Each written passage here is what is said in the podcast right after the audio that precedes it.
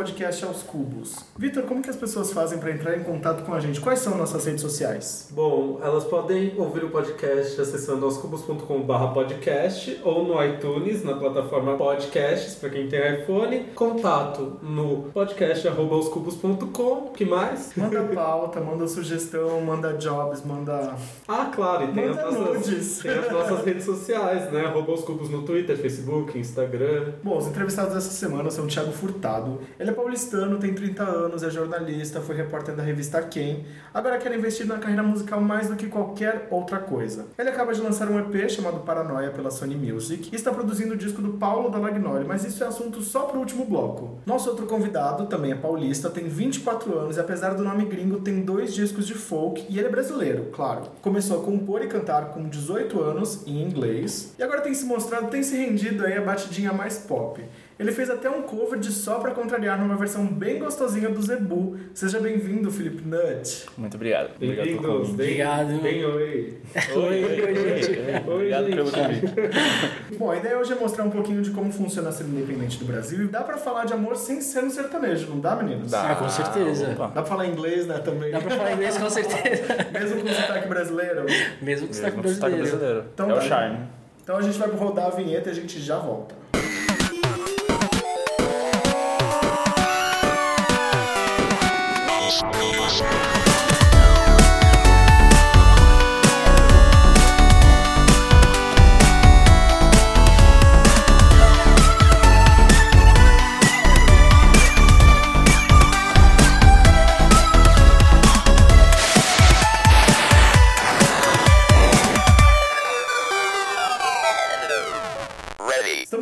Volta e agora a gente vai para perguntas esdrúxulas já rapidamente. Assim, de cara? De cara, Vitor. Então tá. E eu acho que né? essa pergunta é você que tem que fazer, porque você é o rei disso. É, você tá querendo me expor na internet. Eu, te, eu quero te expor Mas na eu internet. falei disso no podcast? Eu, acho que eu já não. falei. Eu acho que não. Quem era você nas redes Mas nunca, sociais? nunca veio ninguém do fandom nesse podcast, Eu acho que será? não. Vocês eram fãs de Harry Potter? Não. Não. Viu? Eles não eram. Ah, Mas enfim, o Vitor inventava fanfic de Harry Potter nas redes sociais. eu escrevi a fanfic de Harry Potter, não nas redes sociais, né? No fanfiction.net, naquela época só tinha Orkut, né? Olha. Eu tinha, sei lá, 14, 15 anos. Escrevi, sei lá, mais de 500 páginas de Word de fanfic. Nossa. Sim, eu comecei escrevendo fanfic de Digimon Uau. com, sei lá, 11 anos de idade. Gente, eu escrevi uma bem curtinha. Cara, me manda depois. Eu também tô Ah, eu tenho uma página no fanfiction, meu nome de usuário era Victor Ishijouji, que era um personagem do Digimon 2. Gente. Olha, gente, eu não sou essa pessoa. Eu sou zero essa pessoa bem nerd. Eu escrevi uma série de fanfics do Harry Potter, vixe. Obliviate.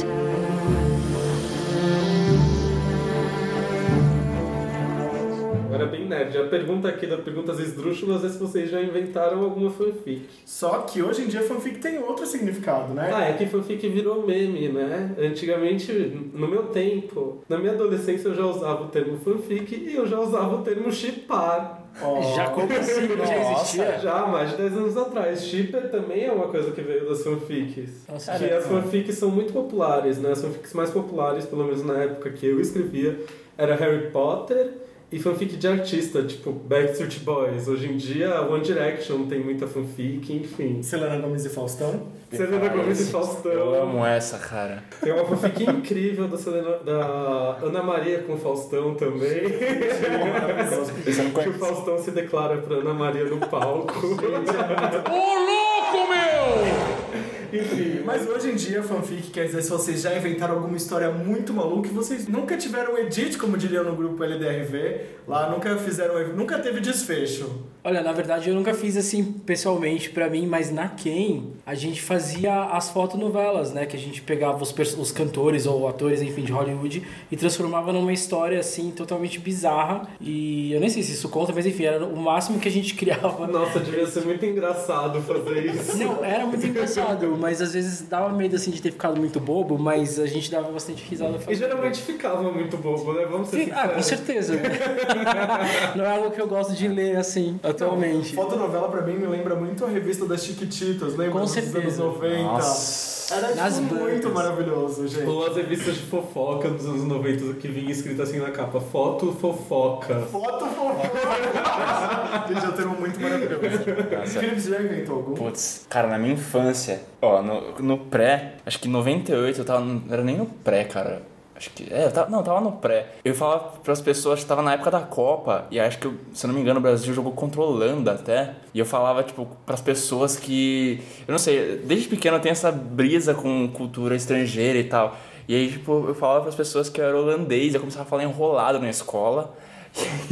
Tipo, tinha gente que não acreditava, gente que acreditava e ficava tipo, nossa, mas conta mais, como é que é, não sei o quê. E isso na, no, no pré, teve uma época, no. Acho que na- lá pela quinta, sexta série, que eu acho que eu descobri, em conversas com meu pai, assim, descobri alguma parte da, da família do meu pai que tinha origem, o sobrenome tinha origem tcheca, e aí eu comecei a pesquisar tudo sobre, a- sobre a República Tcheca, e aí, tipo, eu mudei meu nome no Orkut, eu tinha, eu tinha um nome tcheco no Orkut. Estônia. Quem nunca colocou a Estônia no Orkut? Porque na Estônia chegava primeiro É verdade. os- as ferramentas, tipo Buddy Poke chegou Sério? primeiro pra quem colocava É verdade, Estônia é. de Gente, nacionalidade. eu não sabia que É era essa origem Sim, disso. Heavy users de Orkut. Eu fui. Nossa, e eu falava, e aí, tipo, eu- cara, eu aprendi o hino tcheco, eu aprendi várias coisas em tcheco, tipo, hoje eu não lembro nada, mas na escola, assim, eu falava pras pessoas que, eu- que eu, tipo, era tcheco, tinha gente que acreditava, lógico, meus amigos mais próximos, a gente dava risada, tipo, era zoeira, mas, cara, era, eu sempre tive, mas era, não era fanfic na internet de criar, escrever, era coisa, tipo, real, assim, eu, eu mentia real, mas, tipo, era uma coisa, não era uma mentira, tipo, que levava ferro e fogo, se as pessoas, tipo, ah, você era meu amigo, alguma pessoa que me conhecia melhor, eu já falava, "Ah, não, tipo, você me conhece, é zoeiro isso aí, nem leva a sério e tal. Mas é, eu, eu tinha essas fanfics. Eu tinha uma fanfic, na verdade eu tenho, eu vou desvendar esse mistério que eu vou dar meu edit pra essa história. Eu falo pra todo mundo que eu passei o Réveillon de 99 no show da Ivete Sangalo em Santos, mas eu nunca Não cheguei nesse show. Tava um trânsito filho da p em Santos. E eu não cheguei, eu falei assim, eu quero ir no show. Minha mãe falou, tá muito trânsito, a gente não vai, e a gente voltou pra casa. E aí, tipo, todos meus amigos estavam lá. E eu falei, gente, Aí, tipo, ah, por que, que a gente não se encontrou? Eu falei, não, gente, porque eu fiquei com a minha família, não sei o quê. Tipo, e é mentira, gente. Eu não fui nesse show da Ivete Sangalo, me desculpa. Revelações. Revelações. E eu, tipo, voltei pra casa, chorei, porque o crush tava lá, né? Era uma menina na época. E aí, tipo, eu tomei meu primeiro porre de champanhe, que na verdade não era nem champanhe, né? A gente, a fanfic da É fanfic é, chá um de excesso de Justo. fanfic. Era Cida Cerezer de maçã, né? Óbvio. Ah, Até porque em 99 você tava com que idade? Nossa, 99 eu Sim. tinha 13 anos. 13 anos, já dava pra sofrer pelo crush. Ah, já Ah, dava. com certeza. Ela era minha vizinha, óbvio. Ah, muito, muito fofo. Eu não te amasse tanto assim. E nesse momento de adolescência, criança, vocês é, tinham, vocês inventaram algum dialeto próprio? Acreditavam que tinham superpoder? Porque nessa época, tipo, lá, uns 13 anos, eu e meus amigos a gente acreditava que a gente tinha poder, gente. Não. Eu fui sempre muito metido e inteligente, na verdade. Eu era uma criança muito chata. Ai, que então eu preguiça. juro por. Deus, eu tenho preguiça de mim mesmo. É. Exatamente, eu queria ser uma criança adulta, sabe? E aí eu. Exatamente, aí eu, eu não gostava dessas coisas, assim, eu achava de gente idiota, assim. Cada um vive assim, né? exatamente. Ai, tão Não, bom, exatamente. Eu lembro que eu criei em algum momento, na- entre os meus 12, 14 anos, um alfabeto, assim, mas eu nunca utilizei, nunca divulguei, eu escrevi Ainda numa bem que folha. você Coisa meio acre, Acre, né?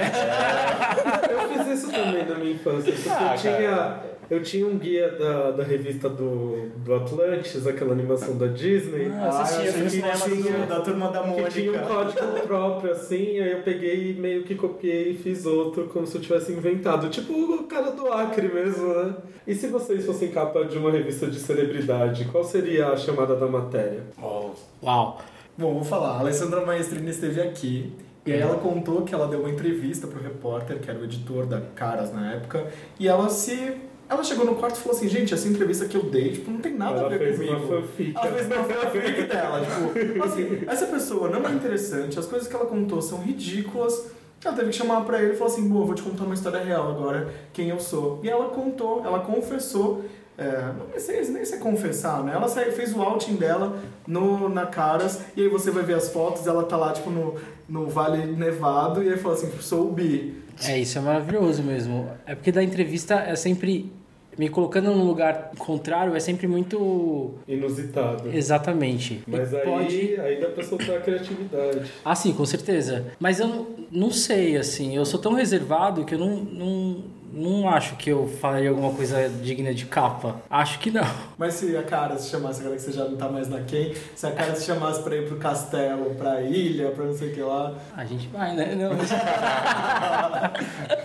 não, mas é porque é legal também esse lado de você conseguir curtir, aproveitar pra conhecer. Lógico, quando você vai pra fazer essas coisas, você tem coisas a cumprir, né? Obrigações a cumprir. As Mas pessoas assim, não têm noção, né? Elas acham que a pessoa tá lá curtindo. não, não, exatamente. Você tem, Gente, tem ele post pra entregar, tem que fazer foto com produtinho. Tudo. Exatamente. E aí imagina que é um trabalho que começa das 8 da manhã, tanto pro jornalista ou pra equipe que tá lá pra fazer as fotos, quanto pro artista que tá todo o tempo junto fazendo as coisas. Mas eu iria, com certeza. Nossa, eu não faço a menor ideia de como seria. Porque assim como ele, eu também sou bastante reservado, assim. Acho que eu não falaria nada tão impactante assim, não. É, é porque eu tendo a ser polêmico, na verdade, entendeu? Então Olha eu aí, prefiro como ficar... não? Ah, então você já ia aproveitar e lançar Então, um tema assim de desconstruir, desconstruir dele. É, exato. É, então eu sou muito polêmico. Então todo mundo sempre fala assim pra mim, quando eu vou fazer alguma coisa, dar alguma entrevista, as pessoas falam assim, ó, cuidado, respira, não vai falar qualquer coisa, sabe? Porque tende sempre a sair alguma coisa. Eu tenho uma opinião forte sobre muitas coisas, entendeu? Principalmente sobre o mundo artístico. É, a gente que tava. Eu estive desse lado, você também, né? Tipo, é Exatamente, difícil. é muito difícil. Assim como ele tem essas, essas opiniões fortes, inclusive, sobre o mundo artístico. Aliás, acho que mais pelo mundo artístico, mas é, eu procuro não, não externar muito, assim, porque É perigoso. é perigoso. É, tipo, você não pode fechar portas, entendeu? Exatamente, porque entra muito essa questão do o que você acredita, com o que você precisa fazer para que que você consiga fazer sua música seja escutada, entendeu? É, e também- porque você é um, como- enquanto artista, você é um personagem de você, né? Sim, Você é um lado de, sim. de você. É, e também Exato, porque Tem isso. E também porque, pelo menos falando por mim, assim, é, eu sou uma pessoa que eu estou sempre me atualizando. Então, às vezes, de repente, eu tô com uma opinião, eu, eu, acho uma coisa hoje, mas amanhã eu, observando melhor, de repente mudo de opinião e não tenho o menor problema em assumir isso, entendeu? Então, tipo, eu, não, eu procuro não, não ser muito incisivo em dar opiniões, assim, eu prefiro ter total certeza do que eu tô falando, aí sim eu vou falar isso lá pros meus 50 anos, quando eu tiver muita vivência. É, Agora, então. agora me veio um questionamento aqui. Se vocês ficassem assim, tipo, super famosos, nível Biel, Hum. vocês iam precisar entrar nas redes sociais de vocês e fazer uma limpa no que vocês já postaram? Com certeza. Olha, Cara, o meu Twitter ele tem, sei lá, 14 mil tweets e eu parei de twittar faz 3 anos. Então eu imagino que imaturo, eu devo ter muita coisa pra apagar. Eu já voltei assim pra dar uma olhada, inclusive. E é muita coisa. E aí você não sabe se você apaga a conta. Exatamente. Ah, eu. Eu não precisaria fazer tanto hoje porque eu já fiz. É. não, mas. É, mas, sei lá, assumo assim que uma boa parte da minha adolescência eu fui um adolescente bem babaca, então, tipo. Gente, eu já devo É. ter postado muita babaquice, mas o que acontece? Em 2014 eu fui desativar minha conta e eu troquei a senha, perdi a conta. A conta. Fiz uma conta nova e, tipo, do tempo que eu fiz a conta nova pra cá, já tava essa onda de desconstrução na internet. Sim, então, tipo, Sim. hoje em dia a gente toma muito mais cuidado Muito com o mais que a gente cuidado. posta. Exato. Inclusive, em alguns momentos, quando a gente vai postar alguma coisa polêmica, a gente acaba, tipo, repensando. Tipo, por que, que eu ia falar isso? As redes sociais estão tanto. é Tanta gente tendo tanta opinião, é, fica muito mais fácil você cair num tipo, nesse tipo de pegadinha, entendeu? isso é. Porque a gente fala as coisas muito na superficialidade, a gente não entende direito de um assunto. Então isso é muito perigoso. É, então, eu já evito falar de alguns assuntos. Exato. É, acho não que- digo só de política, não. Eu digo sobre, enfim, se você vai falar da Thaís Araújo que não comeu abóbora e sem ler direito o que aconteceu, dá a impressão que foi de um jeito que na verdade Sim, não foi. sim. E isso é perigoso, entendeu? Bom, recomendo vocês a procurarem aí no BuzzFeed 19 tweets que provam que somos todos Anitta adolescente. Exato. É muito Eu já vi isso. Eu já vi isso. A Anitta não tem o que esconder no passado dela, Não ela era a melhor pessoa desde sempre. Tem um aqui que é Amo a muito Anitta bom. Furacão. Anitta Furacão 2000 é melhor Anitta. Muitas pessoas são como caminhões de lixo, andam por aí carregadas de lixo, cheias de frustrações, cheias de raiva, traumas e desapontamentos. Olha só que pensadora Excelente. Contemporânea. Inclusive, Parabéns, é, Anitta. Ela pode mandar esse recado hoje em dia pra muito hater, né? E tem outro aqui que é o Ru vai que é tua, lixo humano. amo esse. Eu amo quando ela fala que perdeu o ônibus. Tipo, tem uns assim, muito gente como a gente. É verdade. Tem uma Anitta pra cada situação. Anitta, vem pro podcast, pelo amor de Deus. Por qual assunto vocês teriam um áudio vazado e teriam que soltar alguma história da carochinha no dia seguinte desmentindo esse assunto? Cara, acho que por memes, assim. Algum meme talvez polêmico, talvez pegasse mal pra alguém, não sei. Eu acho que eu provavelmente entregando alguma história de bastidor que eu não deveria. Minha cara, essa. Não é? Seria mais ou menos isso, porque eu sou geminiano. Dois. Parando aí, né? Exatamente. Então, assim, é meio difícil guardar algumas situações, até porque acontecem muitas coisas inusitadas, né? E aí eu acho que eu ia ter que me reparar. É porque geralmente as minhas as informações elas vêm junto com as minhas opiniões, então provavelmente eu teria que dar uma. Eu não sei se eu conseguiria reparar, na verdade, eu iria assumir. Entendeu? Trocar de nome artístico. assumir, não assumir. Ele falou assumir. Mas a Deus me livre de assumir, não. É, vocês lembram de alguma dança da infância? Alguma dancinha, coreografia? Ah, eu não lembro exatamente a coreografia, mas, pô, Ruge, né? A Sererê. Ah, gente, nem Macarena. Gente, o meu era o Tchan com certeza, porque é, a minha irmã e a minha prima, tipo, eram adolescentes, eu era criança, e elas me colocavam de jacaré no meio. Quem nunca? Exatamente. E assim, hoje eu não danço de jeito nenhum. Assim, eu finjo, eu digo pra galera que eu não sei dançar, porque, meu, nessa época eu dançava tudo, tudo. Coreógrafo, bom que hoje em dia você pode ser coreógrafo dos seus clipes, né? Posso, posso mesmo. Nem a Macarena eu conseguia dançar direito quando era criança. Sempre fui super descoordenado. É, é, então eu tinha esse problema também. E eh, teve esse negócio da, da dança. Eu queria muito, muito, muito dançar. Era forró universitário na época que estourou. Porque era uma, era uma época que eu tava com, sei lá, uns 10 anos Shot dos assim. milagres. Shot dos Milagres, Fala Mansa, é, que mais? Bicho de Pé, nossa, era tudo hit na época. Eu queria dançar porque eu tava numa idade, pra muita gente não é a idade de né, olhar pras menininhas e tal, pros menininhos. Mas com meus 10 anos, assim, as meninas já queriam dançar e tal, né, na escola, tocava no intervalo. E aí, tipo, eu queria dançar, mas eu não sabia também. E, aí, e meu irmão dançava. Meu irmão dava aula, mas ele nunca me teve muita paciência pra me ensinar. não. Mas que intervalo animado, baladinha, né? Não é assim, não. É, colégio, que é colégio É? público. Escola pública é assim, não. Tinha drink. Era open, era open. No máximo que fazia no meu intervalo era jogar vôlei, assim. Obviamente eu ficava olhando as menininhas falando assim, nossa, que crush. Eu odiava todo mundo. Não queria ficar Ai, perto de essa cara, muito essa cara. Achava que as crianças gritavam muito, que era muito barulhento, vivia no meu mundo. Gente. Inventando fanfic, né, amores? Fanfics da vida. Enquanto isso, famoso no Orkut, né? Exato. Ah, não, mas na época do Orkut eu já era mais velho. Em que momento vocês ligam, mandam mensagem, postam na timeline, assim, tipo, vocês precisam falar com alguém e aí vocês fazem todas essas coisas que não se deve fazer. Manda mensagem no WhatsApp, liga, manda mensagem no Facebook, posta na timeline. Manda SMS. Eu acho que só se é pra cancelar alguma coisa. Eu não, eu não gosto de falar no telefone, né, no geral. Eu detesto que liguem pra mim. Geralmente, inclusive, quando meu telefone toca, eu não atendo. Eu tô perto dele, eu não atendo, mesmo. E eu detesto quando alguém ou alguém. Então eu não faço isso. Eu mando a mensagenzinha. Se eu quiser falar, eu no máximo ligo. Mas manda assim. mensagem de áudio. É, ou então com pessoas que realmente, assim, ficam cinco dias sem ler. Ficou cinco dias sem ler e tem gente que é assim, você às vezes é assim, né? Então aí, sei lá, você manda uma mensagem pra ele no WhatsApp, manda no Facebook, daí você manda uma na timeline pra ver que tem notificação em tudo quanto é diabo de lugar, entendeu? Eu só sou assim no chat do Facebook. Nossa, eu dificilmente ligo pra alguém, cara. Eu ligo, assim, eu ligo às vezes pra minha namorada, porque, né, tipo, ah, e aí, amor? Essa coisa. Mas eu não sou muito fã de telefone também, não. Prefiro muito mais que as pessoas me. Sei lá, até me mandar um áudio, Um um áudio, áudio, é. beleza, se não for de mais de 30 segundos. Mas prefiro digitar mesmo. Eu não ligo que mande áudio de 10 minutos, pode mandar áudio que quiser, mas não me liga. Mas você não vai ouvir, né? Não, eu pode não mandar. Não, eu vou editando, correndo. Odeio áudio também. Ah, eu não, Não, ligo não. porque eu mando muito áudio. Ah, assim. sei lá, até, até 30 segundos, assim, tipo, ok. Mas mais É que eu acho que se você vai mandar um áudio, sei lá, curto, você escreve, entendeu? Se você quer falar muita coisa, você manda um áudio. Contar uma história, obviamente, Exato. é por áudio, né?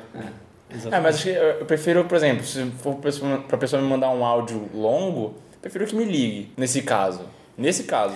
Ainda não prefiro porque é um assunto e ponto. Imagina a pessoa te ligando e falando, daí vira outra coisa, vira outra coisa. Ah, sei E aí, lá. sabe? Mas se é tão você tá importante mandar um áudio assim grande, é melhor ligar, pô. Aí já resolve, já os dois já falam ao mesmo tempo. Sempre essa polêmica. É, tipo, tá aqui contra a posição e. Qual foi o momento mais constrangedor que vocês já passaram com crush naquele date, com aquele contatinho? Falar o nome da ex, difícil. Você já falou? Já. Socorro, não. Ai, não. Mas é acidental, não tem. Às vezes é uma coisa que, tipo, você tava acostumado com a pessoa, de repente, sei lá. O Thiago tem tantos que ele Não, não. O menos pior. tentando pensar qual vai que comprometer menos. Não, eu, eu sou. Eu sou tão tranquilo assim. Pelo amor de Deus. Deixa eu pensar. Eu não posso. Ah, vai, É assim. fala É, nome, que o, o pai do meu ex uma vez entrou no quarto com a gente sem camisa. Que era o máximo e tal, mas ele não sabia que meu ex era gay. Então foi, na verdade, foi um momento constrangedor. é, Mas vocês só estavam lá sem camisa ou vocês estavam se beijando, fazendo Então, na verdade, assim? ele tava deitado, eu tava em cima abraçado. Ah, que fofo! Na cama de Não é fofo. Aquele dia não foi fofo, eu posso te garantir. Putz, gente, Acho que é o máximo. tenso. E vocês têm apelidos fofos pra troca de contatinho, de namorados? De namoro? Já tiveram isso? Já É, pediu fofo? não, eu não sou muito romântico, então eu uso umas coisas mais triviais, assim, no geral. Mas é carinhoso, independente. Não é nada tipo a cara que ele tá fazendo aqui, eu acho que não, gente. Ah, é, é normal, assim, sei lá, Triviais. amor, é o tipo de coisa. É, É, é muito, amor. é muito simples. Chama de colete a pessoa. sei lá. Não, é exato. Sei lá, acho que Colete. se tá num momento muito fofo, chama de Mose no máximo. É, Ah, eu sou, eu sou, eu sou cafonão com a minha namorada, assim, a gente tipo, postar uma foto aí, tipo, às vezes ela coloca umas legendas, assim, tipo, de coisas nossas, assim, sabe? Tipo, que, de coisas que ela me chama, ou da forma como a gente fala um com o outro. Ou às vezes teve vezes que eu postei, depois eu fui olhar assim, puta, eu postei e escrevi essa legenda. Mas ah, sei lá, eu acho que faz parte, não sei. Eu não... É tipo a Ivana, da Avenida Brasil. Ai, eu tô com uma saudade de brincar de gangola, de escolega, faísquinha um no outro, de tlepa-tlepa. Qual motivo faria você desistir de tudo e vender sua arte na praia? Dinheiro, assim, se eu tivesse dinheiro seria o que eu estaria fazendo mesmo. Tem na praia, mas nada. Eu acho que não seria na praia se tivesse dinheiro. é, não, mas assim, não, é porque na verdade o Ah, meu objetivo de antigo, vida. né, amores? Não, mas é que o meu objetivo de vida é é envelhecer realmente numa praia, assim, morando tranquilamente, meio hippie. Com uma barraquinha na feira hippie. Exatamente, entendeu? Tipo, sem obrigação. Eu acho que esse é o meu grande objetivo. Eu gosto de coisa calma, na verdade. Acho que a gente já vive num, num mundo muito caótico. Eu acho que eu já decidi qual vai ser minha arte. Qual? Esses dias eu tava andando pela Paulista e eu vi um cara que faz abajur de garrafa de bebida alcoólica. Então quando eu terminar de beber minhas garrafas de, de gin, eu acho que eu vou transformar em. Desculpa, falando nisso, tem um cara na Paulista, ele é italiano, ele, ele fica de domingo em frente a uma pracinha que tem ali, em frente ao Bob's, sabe? Ele faz umas bolsas muito bonitas, cara. Minha namorada comprou, ela quer- ir lá comprar de novo. Acho que a minha arte que seria tipo faria? brownie. O que eu faria, acho que a É, que ocasião te que, eu faria, isso? se o Brasil quebrasse, assim, total, tipo, geral, assim. Já que é pra passar fome, vamos passar É, na eu vou praia. passar do jeito que, tipo, fazendo minha música na praia. Exatamente. Eu acho que é uma chantagem, gente. Tipo, se eu fosse artista e me chantageasse, alguma coisa assim, eu ia assumir, fazer que nem o Belchior, sair do país e. Beijão. Cara, só se eu fizesse alguma coisa muito bizarra, assim, pra uma pessoa conseguir me chantagear. Eu não me imagino fazendo nada assim. Eu também não, mas Exato. só se fosse assim, É, acho que por um entendi. motivo desse. Bom, gente, se eu ficasse desempregado, ficasse sem namorado, ficasse sem ninguém, eu ia voltar pra casa dos meus pais e vender artesanato lá, né? Porque eles já moram na praia É mesmo. verdade. E qual seu ex da Taylor Swift favorito? tem vários, gente. Tem muita gente Mas talentosa. pode falar de. Não precisa ser só da beleza, pode ser do talento. É, pode ser gente. do não talento. precisa ser seu crush. Mas pode ser crush também. É que são tantos. Acho que o Jake, é o o Jake, ela, ele também é. O Jake Gyllenhaal foi, Nossa. ela fez We Are Never Getting Back Together pra ele. Foi, ela fez essa pra ele, então. Essa é pra ele. Ela não devia ter Essa, feito isso. essa fita é pra você, Jake. Ah, mas com certeza ele, assim, no topo da lista. ah, sei lá, dos que eu mais gosto, assim. Por mais que tenha muitas opiniões que achem que ele é o culpado da relação dos dois e tal, que ele traiu. Eu gosto muito de Homer, cara. Eu gosto bastante dele como músico, como. Nossa, é verdade, né? E tem todo o lance de Bad Blood, né? É. Vem Partiu daí. Ai, gente, eu gosto muito do Jake, mas eu tô tão gostando do, do disco do Harry Styles. Ah, eu ia falar hairstyle. Kate no olho do meu crush. Não, mas não é crush. Tipo, profissionalmente eu tô admirando eu não muito lembrava o dele Harry também. Styles. Ela lembrou ele também. Não lembrava. mas assim, crush mesmo é o Jake, pra sempre. Com e sem barba. Não, de qualquer jeito. Pra finalizar o Perguntas Esdrúxulas, qual frase vocês eternizariam em um gif da Gretchen? Tempo na tela. Nossa, que difícil. Pode ser qualquer lema de vocês, qualquer frase irônica que Ah, vocês eu, não, eu, não tenho, eu não tenho uma frase assim, mas eu vi um meme dela que parece que ela, quando ela tava na, na fazenda, né?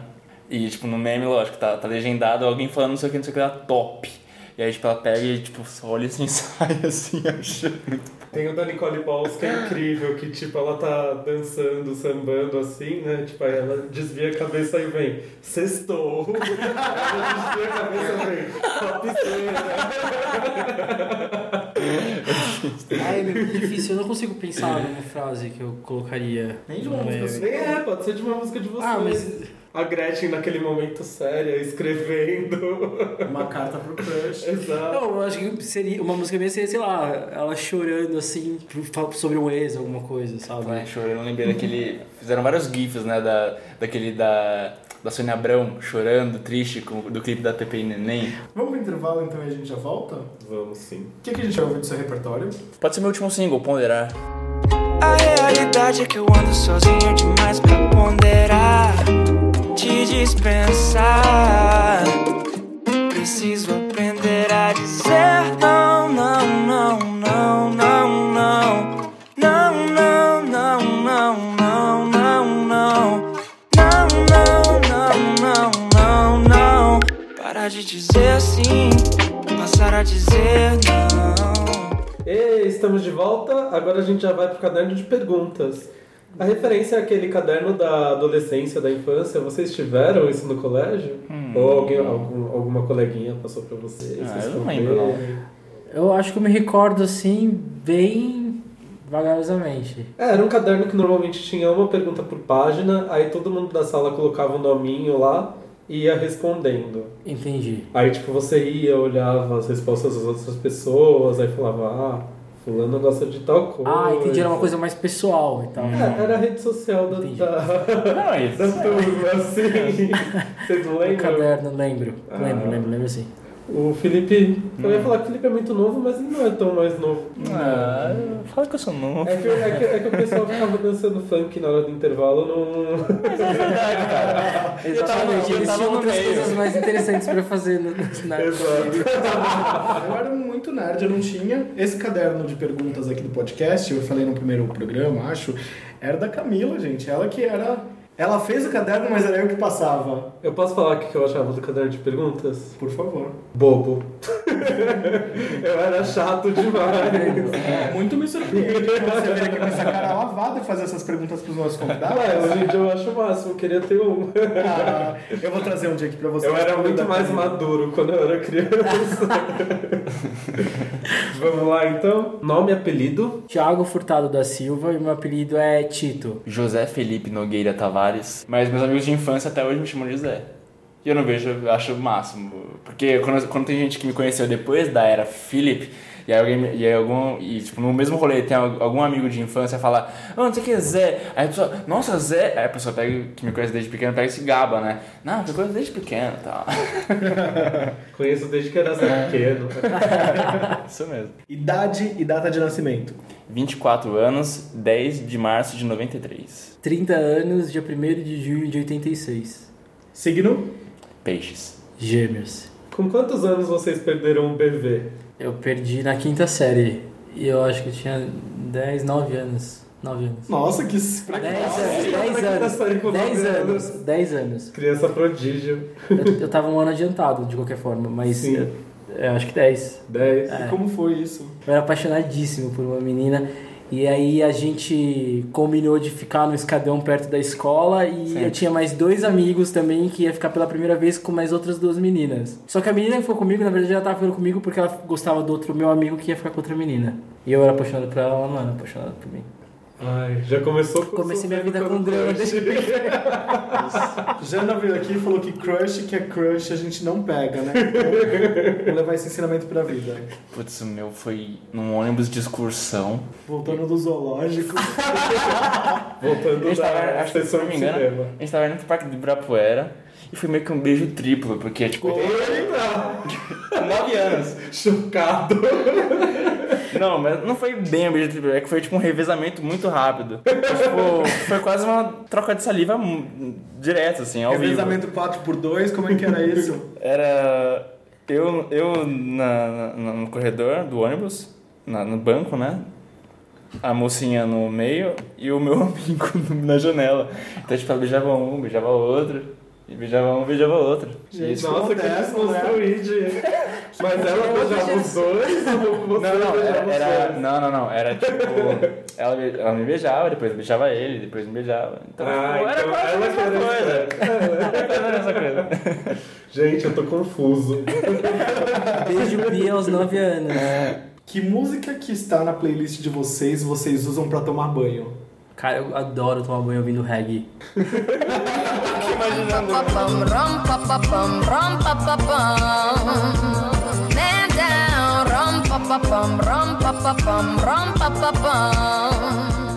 Mas eu gosto de ouvir reggae, assim. Nada muito específico. Eu geralmente coloco alguma playlist de reggae e deixo tocar enquanto eu tomo banho. É, não sei, eu não tenho o hábito de ouvir, ouvir música tomando banho. E vocês têm hora certa pra dormir? Não, não. Assim, depende muito. Eu acordo muito cedo já no geral. Assim, 6 horas da manhã geralmente eu tô acordado. Seria meu sonho. Nossa, meu sonho é que você acordar, ir pra academia, tomar um cafezão. Assim, não, eu acordo sem disposição nenhuma. Eu acordo às 6 da manhã, mas assim, eu começo a me mover a partir do meio-dia, assim, se deixar. Eu durmo geralmente, geralmente meu horário pra ir pra cama não passa da meia-noite, assim. O meu negócio é que eu demoro um pouco pra dormir. Tipo, deito assim, mas eu até recentemente te- tô, tô tendo o hábito de colocar a venda. Porque eu sou. Eu, eu não. Pra eu dormir, eu não precisa ter nada de claridade, assim, precisa estar, tipo, tudo escuro. Eu sofro até hoje, né? Porque eu sou uma pessoa que, que foi criada no berço da internet de escada. E aí eu ficava Nossa, na é internet verdade. da meia-noite às duas. Será que é isso que, E aí eu que não atrapalha a consigo nossa dormir vida antes até das hoje? duas da Pode manhã. ser que sim. Porque Não eu lembro que eu ficava acordado à noite, aí, tipo, sei lá, três da manhã minha mãe acordava. Você tá aí ainda? Vai dormir. Frase de mãe, você tá aí ainda? Vai dormir, amanhã você tem aula. Eu só usava internet de escada quando era escada no final de semana só. Tinha, porque, porque parece que tinha esse negócio, eu não sei. Porque final de semana você, na verdade, podia usar to- o dia inteiro. Mentira, É. depois, no sábado, depois das duas Era mais da tarde, barato, né? E no domingo o dia inteiro. Então eu Ah, conectava no sábado. É, não saía mais é. computador. Vocês que são jovens, vocês não sabem o que, que é pulso. O quê? Eu tava no bate-papo da UOL, cara. Na internet de escada ainda. Gente, era assim. A internet era tão devagar que a gente ia tentar ver nossas primeiras fotos pornográficas. E aí parava no peito. Parava no peito. Na barriga. É, na barriga. Qual era o site da época? Não sei se a gente acessava o mesmo que você. Mas acho que é. Mas qual que é o site? Tinha coisa na UOL, tinha. Ah, tinha na UOL, É verdade, porque verdade. o bate-papo do UOL tinha imagens também, né? Tem, tinha. Tinha é, o mais 18 lá da UOL. Tava, acho que eu tinha- devia ter uns 8 anos, eu acho. E aí eu tava falando com uma pessoa no bate-papo da UOL.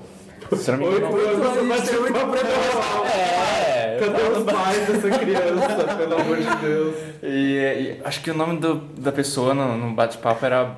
Acho que Barney. Amo você, você me ama. Somos uma família feliz. Com um forte abraço e um beijo te direi. Meu carinho é pra você. Tipo, aí acho que a gente trocou o telefone. Ela, ela ou ele, não sei até hoje, me passou o, o número e eu passei o meu. E aí, tipo, me ligou assim, me ligou com uma puta voz grossa, assim, eu tomei um susto. Eu, pai, vem cá ver quem que é. Nossa, Eu não sabia E quem você que tinha era. telefone? Não, era fixo. Ah, tá. Era fixo. Chocado. Meu pai ficou bem puto, cara. Gente, que absurdo. Ó, não deixem as crianças sozinhas na internet. Não. Monitorem Não, seus filhos. Monitorem seus filhos, coloquem filtro de conteúdo. Exatamente. é. A internet é um lugar muito perigoso. Muito perigoso. Qual o seu doce favorito? Nossa, cara, tem tantos, mas acho que minha sobremesa favorita, meu doce favorito é torta de morango. Aquela de massinha durinha, sabe? Eu faço uma receita da Fernanda Souza que ela deu no Estrelas pra Nossa, Angélica uma maravilhoso. vez. É muito maravilhosa. Procurem na internet, é muito boa. Ela é com gelatina, um creme de brigadeiro branco, é muito gostoso. É bom, é mara. Acho que eu gosto mais de torta de limão. Eu não sou muito fã de doce, na real, né? Só com... Mas enfim. Me oferece uma torta de coxinha, mas me oferece uma Ah, torta é, de exatamente, doce. é tipo- Vamos fazer então, já que vocês gostam tanto de torta, qual foi a torta, maior torta de climão da vida de vocês? Obviamente a sua foi lá com o... Com qual? Com o pai do seu. né? do Ah, seu- é verdade. Não, mas eu... É, acho que sim. Tem mais, hein? Pode falar. É isso. Nossa, deixa eu ver. Não tô conseguindo lembrar agora. Mas, mas eu sei que. Sabe quando passa assim? Tipo, tem, tem. O trailer tem. da sua vida É, tá aí na cabeça. Tá ali, mas eu não consegui captar ainda qual que é. Ah, eu sou o rei da torta de climão, então deixa pra lá. Nossa, eu também, eu falo muito assim, sem pensar. Aí, né, tem que... Nossa, uma vez eu chamei uma menina de burra pra ela mesma no, no MSN. Isso é uma torta de clima muito forte, porque ela me falou a nota da faculdade, ela me falou a nota dela era baixa, daí eu fui falar pra outra e tipo, falei pra ela mesma. E chamei ela de burra, assim. Eu falei assim, nossa, como a é burra. E aí ela, tipo, respondeu assim, oi, eu, enfim, eu tentei contornar de todas as formas e ela acreditou. É, enfim, não me tratou mal nem nada. Fulana, É. era você, ele queria te dizer essa verdade da vida. Eu falo que a vida devia ter um feedback. Assim, quando você sai com o crush, por exemplo, aí não foi bom, você devia ter um feedback. Com certeza. Porque assim, tipo, meu, é muito certeza. melhor você ser sincero do que ficar insistindo numa mentira. Isso é verdade. Eu já vivi uma história muito parecida de falar que duas pessoas de um grupo do trabalho da faculdade de- não deviam continuar no grupo porque elas não estavam fazendo porra nenhuma e mandei pras pessoas. É, O Vitor não sabe mandar indireto. Eu lembrei de uma aqui, mas é que não foi é, de fato uma, uma torta de climão, mas tipo, quase, foi muito quase, assim. Eu quase mandei o nude que era pra minha namorada no grupo da família. É. Oh Gente, God. aconteceu uma história com uma colega de no grupo da família dela que uma prima dela mandou um nude no grupo da família de um cara. Ou. Aí, tipo, o marido dela só, só foi e falou assim, a gente até tá, tá usando essa frase. Que marmota é essa?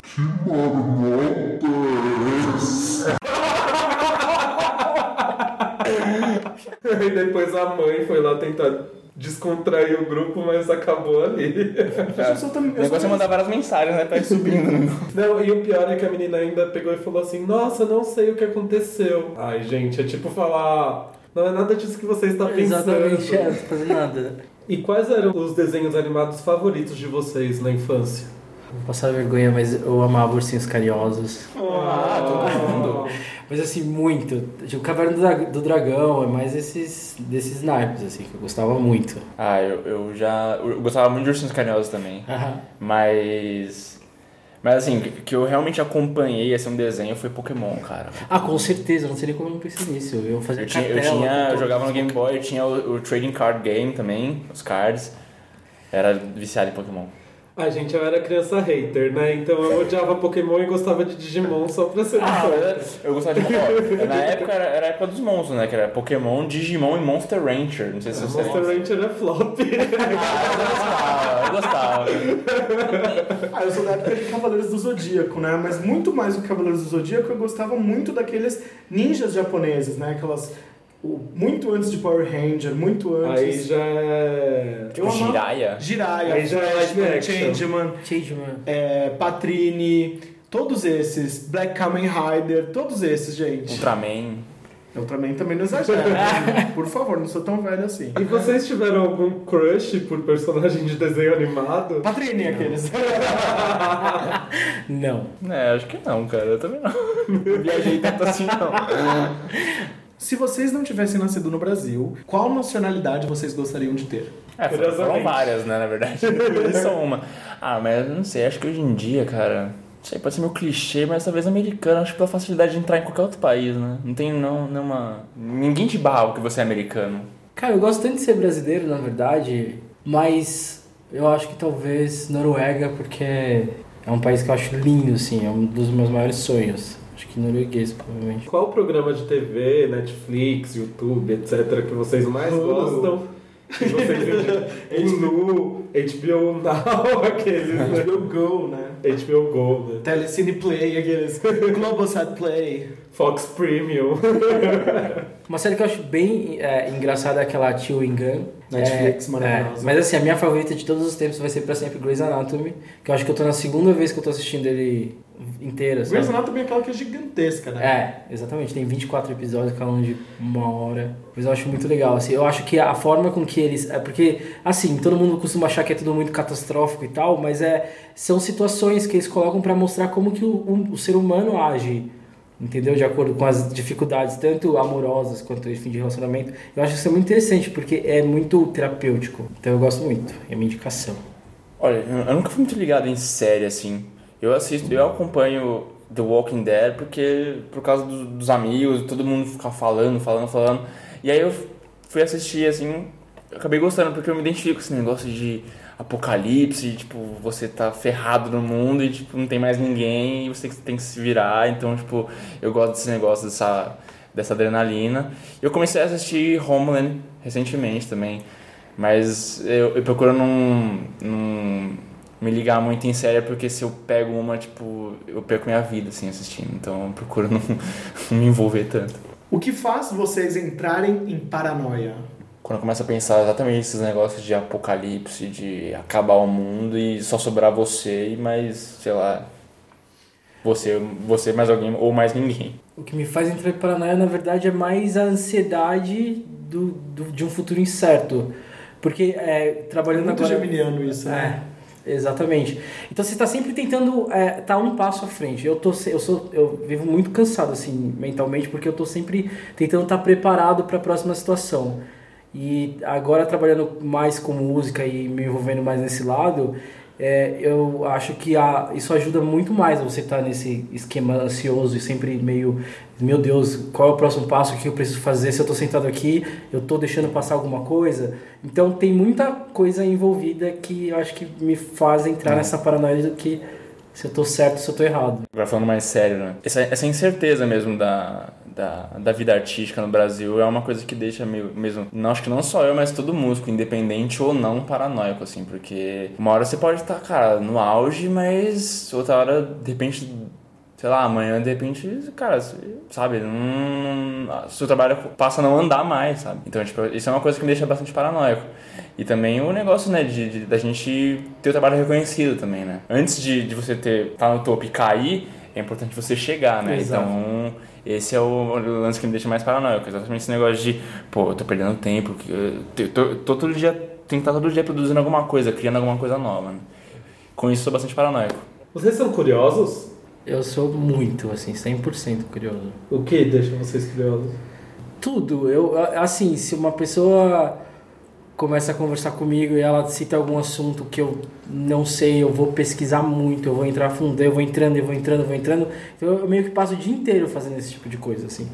É, no geral também, quando eu percebo que, sei lá, alguém tá falando alguma coisa assim que não tá batendo muito, eu costumo criar até um dossiê, assim, pra provar que a pessoa tá errada. Então eu sou bem curioso a esse ponto, assim, de conseguir descobrir coisas que a pessoa acha que ela tá lá guardadinha. Ah, então você não é curioso, você é CSI. É uma evolução da curiosidade. ter documentário. Ah, eu sou, eu sou bastante curioso com, com relação à música, assim. Porque eu. Curioso e ansioso, né? Não sei se encaixaria a resposta, mas, por exemplo, eu, eu imagino. Eu componho uma música no, no, no violão, eu produzo também minhas músicas, claro, mas tenho minhas limitações na produção. Por isso que eu sempre estou produzindo com diferentes produtores, amigos, inclusive. E eu imagino muito a, a, a minha música na cabeça, assim, como que ela vai soar, como que eu quero que ela soe. Então, eu fico, eu fico muito curioso, às vezes, por exemplo, eu faço muito isso, né? De, eu começo a produzir a música, só que tem uma, uma- chega um momento, assim, na música que criatividade não avança mais, sabe? Então, eu acabo mandando pra algum amigo, ah, meu, mexe aí, sabe? Tipo, eu sou bem tranquilo com isso, deixa trabalhar nas músicas. E aí fico ansioso, curioso com a, o que ela vai fazer, assim. Então, às vezes, meus amigos até, desculpa, Zebu, desculpa Sagar, desculpa Julian, desculpa todos os produtores que trabalharam comigo, porque eu sou muito curioso pra saber como é que vai sair, como é que vai ser, ansioso também. Eu nunca ficaria com alguém do signo D. Capricórnio. Por quê? Porque eu detesto capricorniano. No geral, assim, eu acho que é um, é um. Assim, eu acredito muito em signo. E eu acho que é um signo muito difícil de lidar. É, eu, nas experiências de pessoas que eu tive, é, elas chegam e elas falam, é isso, isso, assado. Assim, você tá com algum problema, eles acham que é simplesmente falam assim, é isso, isso assim resolve.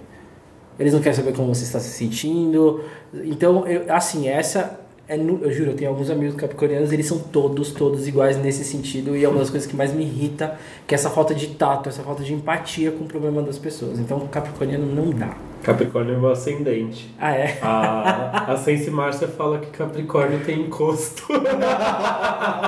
Cara, eu sou uma negação com astrologia, signos, eu não entendo nada. Desculpa. Então não importa o signo, você tá É, ele a gente tá assim, blá blá blá blá, Vamos blá. Capricórnio.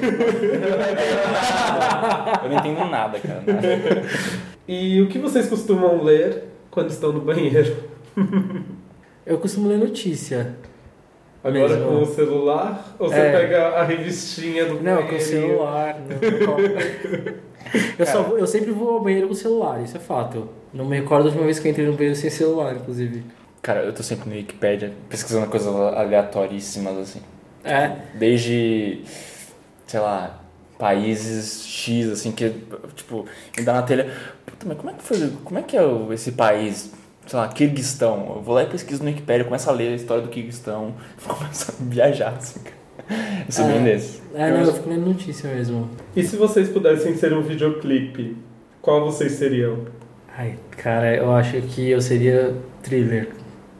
Porque é um clipe assim, icônico, não tem nem o que falar. É o que eu via e via e via e via mil vezes. Porque eu acho que é, que é tudo muito legal, assim. Cara, me viu um aqui, tipo, é, não tem nada a ver, mas ele tá, tipo, insiste em ficar na minha cabeça. Silverchair, Anna Song. Nossa, que triste, gente. Que emo! Aqui. Eu amo Silver Nossa, cara, Você é Silverchair. anorexico aqui. Essa é a sua história? Eu, eu ouvia muito essa música. Eu- cara, os meus dois primeiros discos. Ai, que legal. Eu seria. O Aloy tá mostrando Ah, o clipe com a MTV do Blur. Eu seria esse Que clipe. é um gente. clipe clássico dos anos 90 que tem uma embalagem de leite que procura uma criança perdida. É incrível, procurem no YouTube. Cara, eu não sei porque eu falei Anna Song, porque é uma música sobre anorexia. É. Tipo, eu nunca tive problema com isso, mas era o vídeo que tava na minha cabeça, não sei. Vocês têm tatuagens? E quais? Eu tenho. Na verdade, eu tenho três símbolos, é, quatro. Um é fé, empatia, aprendizado e integridade. É, e eu tenho duas, essas duas faixas e um tribal maori no bíceps. Tudo assim meio mais ou menos. Eu não tenho, não tenho. Mas é mas porque por eu gostaria muito de ter, mas ainda não me, não, não me sobrou aquele dinheiro legal pra fazer a tatuagem que eu quero. Entendi. Porque eu quero fazer uma tatuagem pra fechar o braço, então. Ah, legal. Se não for essa, eu não quero fazer nada, tipo. Ah, não. Quero começar por essa. Ó, vocês que ouvem o podcast desde a primeira edição, o Aloy ainda não fez a tatuagem. Mas você tem medo da dor? Cara, não, na verdade eu tinha. Eu tenho vontade desde sempre, todos os meus amigos, sei lá, a maioria dos meus amigos têm. E eu já ah, pensei, ah, eu vou fazer. E agora eu já sei o que eu quero fazer. Eu quero fazer um cubo, já que é o, o cubo é o que me Lógico. representa desde 2009. E aí eu não fui ainda, na verdade. Eu até ganhei um voucher de tatu e aí nunca fui lá. Tanta gente querendo esse voucher. É, né? Ir enrolando. Qual foi o show mais legal que vocês já foram na vida? O show mais sensacional, assim, foi do, foi do Damien Rice, não sei se vocês conhecem. Can't take my eyes off of you. Cara, pra mim foi, porque foi através, foi por ele que eu comecei na música, eu comecei a tocar violão porque eu ouvi Cannonball na, na novela, ou na rádio, não lembro exatamente. E aí eu ouvi aquilo, tipo, eu tava lá, sabe? E, tipo, era um ídolo meu, sabe? Então, pra mim foi sem explicação, assim. A música do Damien Rice tem uma... Por mais que seja, tipo, voz e violão, o show dele foi acústico, voz e violão. E, cara, ele segurou um Citibank Hall lotado, tipo, numa boa, assim. E... Mas a música dele tem uma intensidade, assim, por mais que Tem. seja voz e violão, ele é intenso, ele é um cara, tipo, ele é- sei lá, é um artista, assim, versátil, ele fazia com efeitos na. na, na- cantava no, no, no captador do violão e saía um, um efeito mega bizarro, assim. Tipo, ele é um cara genial, assim. Pra mim foi um show que eu não esqueço nunca, assim. Foi em 2009, inclusive. Cara, eu assisti muito show e eu esqueço, assim, da maioria, mas eu acho que o show que me marcou muito pela questão da qualidade, assim, do profissionalismo é do Sistema Fadal, assim. Eu achei uma coisa, assim, absurda. Eles levantam a galera, assim, do começo ao fim e é, é incrível a qualidade. Eu acho que eu nunca vi nada, assim, ao vivo tão bom Ah, é- quanto o Sistema Fadal. O show da Nelly Furtado, uma vez, eu achei também muito bom. 2009, no Via Funchal, Esse melhor, um dos melhores shows da minha vida. Exatamente! Eu... Gente, vocês que, são, que não são de São Paulo, o Via Funchal era o melhor lugar para ver show do mundo. Porque você, ele era inclinado, a plateia era inclinada, você ficava em pé, e aí o artista ficava, ficava praticamente aos seus Nossa, pés. exato. Porque era muito maravilhoso. E esse show tem um vídeo, se vocês procurarem Nélia Furtado, Try, numa conta minha no YouTube, tem o vídeo que eu acabei de Ai, Uma que legal, dúvida, em 2009 ela ainda tava divulgando o Luz ou já era um show mais assim, tipo geralzão? Já era um show mais geralzão. geralzão. Ela Mas nem cantou Promiscuous, ela não cantou? Promiscuous, tipo... Não, não, não não cantou. cantou. Era um show mais acústico mesmo. É. Um dos shows que mais me surpreendeu, eu já falei aqui no podcast, na vida foi o Moby, que eu falei assim, ai meu Deus, um DJ superstar. Ele é, tipo, incrível, tipo, trouxe um- uma parafernália musical foda. Mas o show que mais marcou minha vida, eu sempre falo, é o show do The Killers em 2009, na Chácara do Jockey. Barro puro. Barro puro. e, e é isso, foi, tipo, muito maravilhoso. Barro porque foi um lamaçal, assim, tipo, a gente saiu de lá enlameado. A chácara do Jockey era foda. eu tive que jogar meu tênis, eu tinha um tênis do Corinthians da Nike, era muito maravilhoso, eu tive que jogar fora. Vocês têm alguma habilidade estranha? Não, eu não tenho. Fala você. Eu tô tentando pensar. Cara, eu- cara, não tenho. Nada. habilidades. Seus normais. Gente, eu sei mexer a orelha. Não Ah. consigo. Ah, imagina. você sabe também. Ah, tá. Não, eu sou ruim, sério. Eu entendo que eu não consigo fazer nada, mas você pensou alguma besteira O Vitor não consegue instalar o dedo. é muito- Não, eu não consigo mesmo. É, para Ah, jogar. Chega nesse papo. Com quem vocês deixariam a chave do cofre do seu mais precioso segredo? Ah, com a minha mãe. Minha mãe. E se ela abrisse, ela pode saber qual é o seu mais precioso ah, segredo? poderia, poderia. Ah. Não, aí eu não deixei pra minha mãe que ela abriria. Antes do Assim, tempo, né? Minha mãe abriria antes do tempo. Exatamente. Exatamente. Sua mãe ia achar a chave antes de você Ah, com certeza. Minha mãe, minha mãe- cara, minha mãe é tão desencanadona que ela ia provavelmente esquecer onde ela guardou a chave e, Não, tipo, minha mãe. Minha mãe olha uma coisa estranha, ela já começa a ficar É. de olho. Não, eu acho que pra uma amiga minha, que chama Fernanda, assim, que ela, você pode dar qualquer coisa e falar assim, meu, fica quieto sobre isso. Ela fica. Com que mega celebridade você gostaria de trocar nudes? Kelani. Vocês não conhecem Kelani? Kelane é uma cantora de R&B, né? É. Ela é maravilhosa. De Oakland. É, Ela é bem bonita. E a música dela é boa. Eu É. prestei mais atenção na música, vou ser sincero.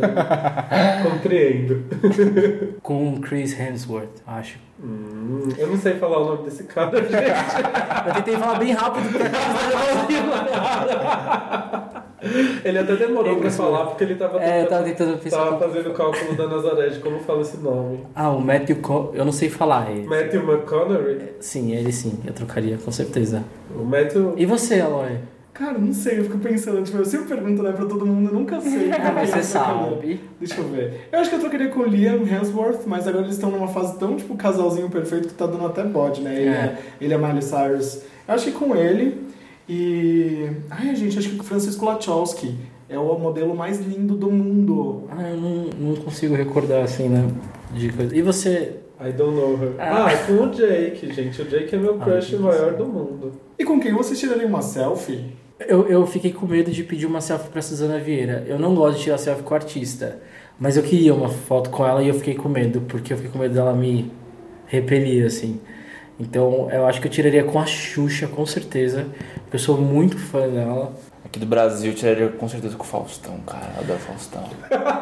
Eu adoro Faustão, cara. ouvi isso. Eu acho ele... Ah, Eu acho o Faustão muito Eu já foda ia querer a Selena junto. Selena, forever. também. Quem? Faustão e Selena, Ah, um sim, de sim, cada sim, lado. Pô, ia ser uma boa, né, cara? Ia ser muito icônico isso. Tipo, ia ser. Isso deveria. Tipo, se a, se a internet fosse um país, seria. essa foto seria a bandeira. você ia ser tipo a garota que beijou o Bono no palco, sabe? Tipo, todo mundo ia te, É. te adicionar no Facebook. E vamos encerrar aqui o caderno de perguntas? É, no caderno original tinha uma pergunta clássica, que é Deixe uma mensagem para os donos deste caderno. Que mensagem vocês deixam pra gente? Ai, cara, sei lá. É difícil, né? Eu sou muito ruim com dedicatória. Então eu acho que eu teria que pensar um pouco mais. Não sei, eu, eu falaria que confiem em mim, talvez. Eu sou coração, tipo, sei lá. Isso, é, foi. Eu ia colocar, continue dando oportunidades, porque isso que vocês fazem na, na real é muito legal, assim, de não só trazer pessoas serve que têm um, né? é, um, né, tipo, um apelo público muito maior, como tra- mostrar o trabalho das outras pessoas, porque tem muita gente boa que não tem oportunidade de nada, assim. Então acho que é isso, é continue e dê, oportun- dê oportunidades, Sim. porque isso é muito, muito importante. É, assim embaixo. Muito obrigado, então. O que que a gente vai ouvir do seu repertório? Release, meu segundo single. Então vamos escutar o release do Thiago e a gente já volta. I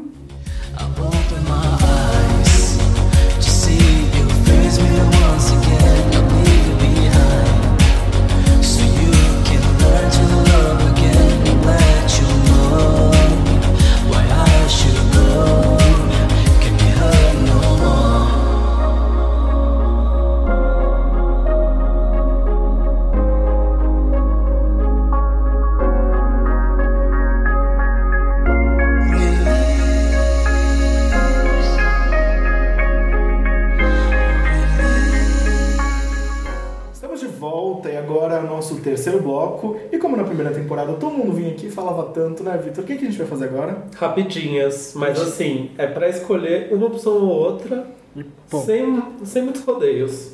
Vamos lá. Bom, é, esse a gente fez temático também, a gente escolheu uns artistas indies e da cena independente, ou não tão independente assim, mais hoje em dia. E no final tem algumas perguntinhas assim, pra descontrair. Vamos começar? Bon Iver ou Iron and Wine? Iron Wine. Iron Eu não conheço. Arcade Fire ou Of Monsters and Men? of Monsters, com certeza. Ah, acho que é Arcade Fire. Grimes ou La Rue? La Rue. Grimes. The Strokes ou The Killers? The Killers. The Strokes. Tudo bem, a gente tem Banks ou Lana Del Rey? Lana. Lana. Eu acho, por exemplo, eu acho que o álbum da, o primeiro álbum da Lana tipo, é incrivelmente bem produzido. E a minha inspiração, na verdade, era mais na qualidade assim, do trabalho dela, porque eu achava incrível ela fazer músicas que ia contra o que estava tocando nas rádios na época e fazer muito bem feito por ser uma artista que era nova no sentido de estar se lançando naquela época. Acho que pouca gente consegue fazer um primeiro álbum tão bom na qualidade de produção. The Born to Die é, é um hino. Exatamente. Ah, sobre Iron Wine, eu prefiro Iron Wine porque tem muitos discos que deles e muitas, muito mais músicas que, tipo, eu ouvi mais e mexeram mais comigo, eu já chorei mais do que Bon Iver. Bon Iver acho que eu, eu gosto muito do primeiro disco. O segundo já, tipo, não é muito easy listening pra mim, assim, sei lá. Two Door Cinema Club ou Foster the People? Foster. Foster. Block Party ou Black Kids? Black Party. Kids. Olha, E o que, que você achou do disco novo que saiu esse ano? Você chegou a ouvir? Então, eu acho que eu ouvi umas duas músicas, na verdade. Então, eu ouvi, aí eu falei, nossa, não, tipo, não evoluíram nada, ficou 10 anos sem lançar e parece tipo o mesmo disco. Esse é um problema sério pra mim quando o Só artista que eu li uma resenha que falava pra insistir, aí eu ouvi o disco inteiro e, E é no melhor? final das contas eu achei Eu bom. vou ouvir inteiro. New Order ou The Cure? The Cure. Acho que The Cure. Não tenho muita opinião formada sobre eles, que eu conheço pouca coisa, o que é uma pena, mas, mas acho que The Cure. Pelo que eu conheço, The Cure. É, Talking 13 Reasons Why, né? Por isso que O Teenager, né? Marisa Monte ou Marina Lima? Marisa Monte. Marisa Monte. Alceu Valença ou Geraldo Azevedo? Pô, Alceu. essa você pegou. Ah, acho que Geraldo. Então, é que eu acho que o Geraldo, assim, é uma coisa que você tem que estar muito mais preparado pra escutar no sentido de não é uma melodia tão fácil quanto a do Alceu. Eu acho que o Alceu ele tem essa coisa melancólica nas melodias deles, que é, que é o que eu gosto muito. É, assim. o Alceu, eu acho que o Alceu foi mais hitmaker, né? Foi. Foi, foi bem mais foi, hitmaker. foi. Mas o Geraldo, eu não sei, ele pega uma, uma parte de meio aquele Nordeste sofrido, assim, sabe? Então tem uma densidade muito maior. É. Então eu acho que é, momentos assim de é exatamente. Vanderly ou Zé Cabaleiro? Zé Cavaleiro. Cara, eu amo o Vanderly, mas acho que o Zeca. Posso falar? Quando eu era criança eu achava que era Zé Cabaleiro. Que nem na torraca. Aí o dia que eu vi que era Zé Cabaleiro, eu fiquei assim. Aí o Barra Maior também, eu achava que era ela. Nossa! Fagner ou Belchior? Fagner. Fagner. Cássia Eller ou Zélia Duncan? Cássia Eller. Cássia Eller. Maria Gadu ou Luísa Posse? Maria Gadu. Maria Gadu. Agora a gente muda a linha das perguntas. Caseiros ou boêmios? Caseiro. Caseiro. Já fui mais boêmio, mas cheguei nas casas do- dos 30 e não aguento mais tomar duas cervejas sem cair. O Felipe tem muita cara de ser quietinho, né? Cara, é, hoje eu sou caseiro porque, porque eu também, também namoro, então aí juntos, ela também já tem, tende a ser mais caseira, então Ah, então A é um casal gente- cativeiro. é, Casal cativeiro. no máximo assim, quem sai é sair pra comer, sair pra dar uma voltinha pela- pela Paulista e volta pra casa, assistir um filme, é isso. O Vitor fala isso porque eu falo quando ele não tá em casa, ele tá no cativeiro. Tô no cativeiro. Eu namoro a Beyoncé. Meu nome é Cia. Praia ou piscina? Praia. Praia, praia. Netflix ou Spotify? Spotify. Spotify. Spotify. Quem sabe quando vocês fizerem uma série. É, quem sabe, a gente vai preferir, exatamente. A música- Nossa música tá numa trilha sonora, né? É, Ó, gente. É, entrem aí no Spotify e procurem essa galera. É, por favor. Caipirinha, de vodka ou de saquê? De cachaça. Oh, que brasileiro. Roots. Ah, interessante. Cara, eu gosto muito de saquê. Caipirinha de saquê. Ó, caipirinha de saquê de melancia. Ó. Não é caipirinha, né? Ah. pra mim é, eu sou fraco com bebida, velho. Não ouse. Eu sou muito fraco com bebida. É saquerita. Sozinho ou com a galera? Ah, com a galera sempre. Sozinho, sozinho. Comer fora ou em casa? Hum, fora. Também, prefiro comer fora. De carro ou de bike? De carro. Ah, de bike. Adoro bike. Desculpa, São Paulo. Eu adoro andar de bike, a mãe ficava doida comigo. Então essas foram as rapidinhas. Agora a gente vai para perguntas sérias. Vamos falar. Qual que é o assunto que vocês mais têm que responder? Tem algum assunto recorrente que quando vem assim alguém fala e fala, ah, que bosta, tem que responder isso? Acho totalmente política, né? Eu acho. Sobre posições, talvez. E aí, quando é que vai ter show? É a, é a pergunta que eu acho que eu tenho mais que responder. É o que eu sinto que rola muito mais expectativa das pessoas sobre a minha carreira do que eu mesmo, entendeu? Uhum. Então é a pergunta que eu mais respondo hoje em dia. E qual que é a coisa que vocês mais detestam responder? Quando vai ter show? é, é, quando vai ter show. O meu é quando vai ter show. Porque. Não é nem que eu, não é nem que eu detesto, assim, tipo, que, que as pessoas perguntem e tal. Mas é que eu queria poder responder diferente, sabe? E então eu, eu tô num processo da minha carreira que. Eu ainda tô nessa transição de criar um repertório desse, dessa nova sonoridade que eu tô tendo de pop e R&B e eu quero fazer um show totalmente assim, eu não quero fazer um show com músicas, três músicas novas e outras músicas tipo dos meus discos antigos que é tipo, porra, voz e violão, sabe? Então, tipo, essa é a minha preocupação maior assim e essa é que tipo odeio responder porque eu queria responder diferente, sabe? Sim, mas a, a pergunta que eu mais odeio responder é por que inglês? Porque isso é uma das coisas chatas do universo. Porque, cara, é, é criatividade. Você, quando você tá ali criando, você não fica pensando, ah, tem que ser nisso. É o que vem na sua cabeça. E eu comecei a fazer inglês assim, porque era o que vinha na minha cabeça no começo. Depois eu achei que a sonoridade do que eu tava fazendo tinha muito mais a ver.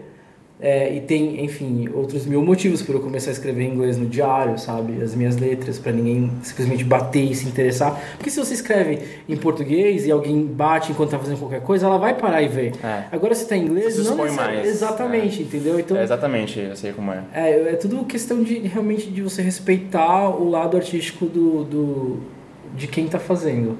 Mas o que, que vem mais fácil? Inglês ou português? Pra mim, inglês.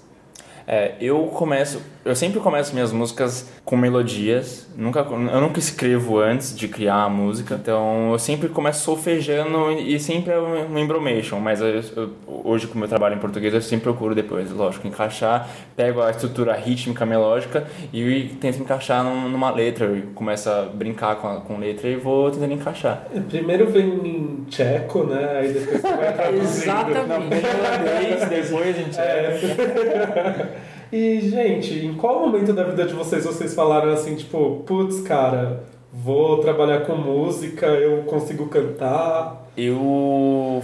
Foi um momento bem. bem. sim, tipo. crítico, assim, porque. Eu, eu tô na música desde 2011, profissionalmente, assim. Mas eu sempre, sempre tive aquele negócio, putz, faculdade, né? Estudar, família, pressionando, e aí, como é que vai ser? E aí, em 2014 eu comecei faculdade, eu estudei por seis meses publicidade, mas não, não, não concluí porque chegou uma hora assim que eu, eu já não conseguia mais. Era, começou a chegar aquela. uma leva assim de. Era primeiro semestre ainda, mas começou a ver aquele negócio de provas e trabalhos, e aí eu comecei, putz, e eu tava trabalhando na época é, para pagar a faculdade, e aí, tipo, putz, qual vai ser o tempo, o espaço de tempo que eu vou ter para criar, para compor, produzir e começou a pegar, eu falei, meu, tudo bem, é, sabe, foi, foi uma coisa bem de supetão, às vezes ainda penso assim, putz, será que eu fiz certo, mas sei lá, foi o momento que eu decidi. É, na verdade, eu, eu, eu não achava que eu cantava bem. Eu nunca fui desse tipo de pessoa assim que vive na ilusão de sair cantando pra mãe e a mãe virar e falar assim: ai, nossa, como você canta bem. Não, não tinha essa. Quando eu era criança, é, eu fazia aula de música, enfim, e meu pai ele colocava a gente para cantar, eu cantava em concursos, assim, umas coisas meio vergonha alheia. Mas eu fazia isso. Até os 13 anos a gente tinha muito, muito envolvimento com arte. E aí meu pai e minha mãe se separaram e eu fiquei com a minha mãe. E esse lado da minha mãe não é forte, assim, de jeito nenhum. Então bloqueou isso. Quando foi em 2006 que eu entrei na, é, que eu entrei na faculdade, eu estava na faculdade, é, eu comecei a mexer em programa de, de estúdio. Aí eu comecei a aprender a produzir vocal. E eu sou, assim, fissurado por harmonia, backing vocals. E eu comecei a, a aprender a mexer no programa fazendo backing, tipo, mixando e tudo mais. É, e aprendendo todas as ferramentas. E eu detestava ouvir a minha voz só quando ela era sozinha, nos versos. Eu ouvia no refrão e falava, legal. Nos versos eu achava mais ou menos assim. Até que eu fui gravando cover, gravando, gravando, gravando, gravando, gravando, gravando, até que as pessoas começaram a chamar muito atenção para isso, entendeu?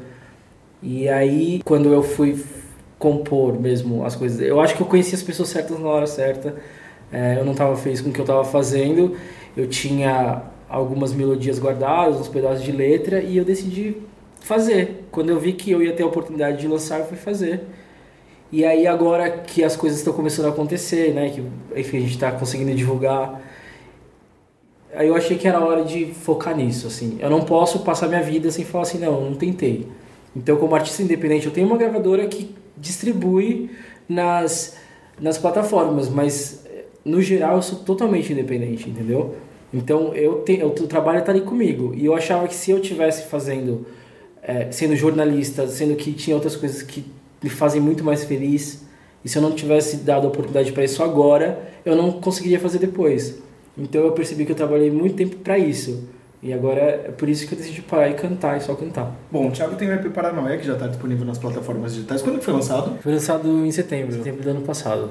E o Philip tem três singles soltos, né? Um com participação do Zebu, Queria que vocês falassem um pouquinho quais são os próximos passos das carreiras de vocês. É, então, é, agora eu entro todo num processo de, de, de, composição, porque eu quero fazer um álbum, então eu quero fazer bastante música, para até poder usar no meu repertório, né? Não ficar nessa de, ah, tenho cinco músicas minhas e cantar a música dos outros e poder formatar mais um show meu mesmo que tem mais a ver comigo como artista. O que eu quero fazer agora é é puxar um pouco mais pro folk e menos pro eletrônico. Eu não vou deixar o, o, o eletrônico sumir porque eu acho que minha música ela tem que casar. Mas é, eu quero puxar muito mais pro folk e eu quero fazer músicas, o que eu chamo de músicas de inverno, entendeu? Então nesse porque o inverno, a- o clima, tudo me inspira e eu sou muito melhor melancolicamente do que feliz. Assim, se eu faço uma música quando eu tô feliz, ela fica, ela não fica eu, entendeu? Não que eu sou o emo que faz música triste, mas mas eu acho que é, existe uma uma beleza na tristeza que quando ela é transformada em música, nada te faz sentir como uma música assim, que sai de dentro da pessoa. Mas é engraçado você falar isso porque, por exemplo, os artistas britânicos têm uma facilidade para transformar tristeza em alegria num grau. Você vê aí, todas as músicas do Coldplay são tipo mega Sim. tristes e aí tipo a melodia no BPM Mas, tipo, lá exato. em cima. Exatamente, é, eu, me- eu, eu, eu me inspiro bastante em artistas da Europa e tal. Eu gosto dessa forma com que eles fazem as músicas, né? Que eles usam a melancolia, que eu acho que é perfeito. Eu, acho, eu escuto música, eu gosto de viajar, eu gosto de fazer música de estrada, eu gosto de ouvir música de estrada. E eu acho que minha voz tem a ver com isso. Então eu quero fazer músicas de inverno, músicas de estrada, e eu tô trabalhando agora pra isso, pra ter mais violão. Bom, daqui pra frente eu pretendo. Eu tenho alguns, algumas músicas que eu pretendo lançar como single. é, eu já cogitei, ainda cogito às vezes, lançar num formato assim. é, de, de EP ou disco, mas eu acho. Eu acho que hoje em dia, com, com esse lance das plataformas digitais, eu acho que o, o single você pode. é, com o single, acho que você, você pode ver muito mais qual caminho você deve. Pra onde você deve ir, o que É muito funciona mais melhor. assertivo, né? E é esse, o- esse o meu pensamento, assim, de, de eu quero, porque eu, eu, eu sou uma pessoa, um artista de, eu ouço muita música diferente, Eu- a gente tava falando de Geraldo Azevedo, antes de gravar a gente tava falando do, do, do- daquele disco lá que é com o Geraldo Azevedo, Encontro. Grande Encontro, e tem o, Malha. o da, da Barra Malha, tem o Cantoria também, que é do, com Vital Faria, com Geraldo Azevedo, com Xangai, um monte de gente, então eu ouço muita coisa, eu ouço isso de manhã, eu ouço de tarde o, é, o disco novo do Bruno Mars, à noite eu tô ouvindo jazz pra dormir. Então eu sou uma pessoa, um artista que tem muita influência, eu tenho muita coisa, então eu acabo é, colocando isso na minha música. Então às vezes as pessoas podem até, até achar que eu sou, tipo, ouvem as músicas até me acha diferente uma da outra, mas é que eu tenho muita referência, eu, tenho, eu ouço muita coisa e eu acabo meio que colocando minha- na minha música e pode acreditar que ali sou eu, sabe? Eu não tô tentando ser ninguém diferente. Eu só, tô, eu só gosto de experimentar, eu gosto de, sabe, fazer música de diferentes, diferentes formas. Posso fazer uma pergunta? Nesse, é porque ele tava falando, eu, eu fiquei, é, na verdade, intrigado. Porque eu acho assim, quando é, uma pessoa gosta de um artista ou de uma música de um artista, quando ele vai procurar mais coisas desse artista, eu acho que talvez ela espere alguma coisa naquela linha. Não que seja igual, tô- mas ela talvez ela espere. Você acha que você lançando singles de acordo com com o que tá mais, enfim, te inspirando no momento, talvez não te dê uma identidade como artista? Eu acho que não, porque eu acho que eu acho que a essência do artista, ela sempre vai estar lá. Só se for, cara, um, um artista que não tem bagagem assim de tipo ter uma cara, sabe? E eu acredito que eu tenho essa cara de, de as pessoas ouvirem e sacar, putz, é o Philip, sabe? Aham. Então eu acho que independente do que eu fizer, vai estar o, o, o que eu sou ali, sabe? Porque eu, eu acho que eu deixo muito claro isso na minha música. Eu nunca. Eu, eu sou bem explícito assim nas minhas músicas, na forma como eu escrevo, na forma como eu, como eu canto. Então é uma coisa pra mim e para as pessoas que me conhecem, desde antes quando eu fazia folk, é uma coisa marcante. Então as pessoas. Acho que a essência do artista não, não se perde, sabe? Entendi. Eu acho que as pessoas que, que se prendem muito nesse negócio de. Ah, o cara fazia tal som antes, hoje ele é mais mainstream. Ah, ele não é tão cool quanto antes, sabe? Eu acho que essas pessoas precisam abrir a cabeça um pouco mais, sabe? Então, porque o artista vive de transição, ele é uma pessoa, ele vive. é, o artista é vivência, né? O que ele produz é vivência dele.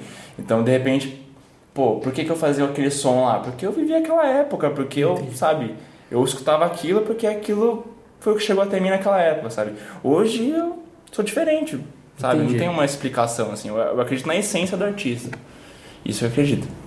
E esse lance de criarem aquele rótulo, artistas pra ficar de olho, deixa vocês com algum tipo de pressão de alguma forma? É, não me deixa porque eu sei que quem escreveu é uma pessoa atrás do computador e ponto, entendeu? É, a gente entende que um jornalista ele, ele responde por um veículo e que isso pode fazer parecer que é uma coisa muito maior, mas não passa de opinião mesmo. Porque, por exemplo, quando eu trabalhava na Ken, é, eu escrevia mais sobre música do que qualquer outra pessoa. Eu fazia as listas dos artistas para ficar de olho, tanto aqui do Brasil quanto enfim, internacional. E aí eu fiz um perfil da Ariana Grande quando ela não era nada, o Fifth Harmony. E aí você vai vendo essa- esse tipo de artista crescer, mas é simplesmente por questões mais comercial mesmo. Então, assim, você chega e fala assim.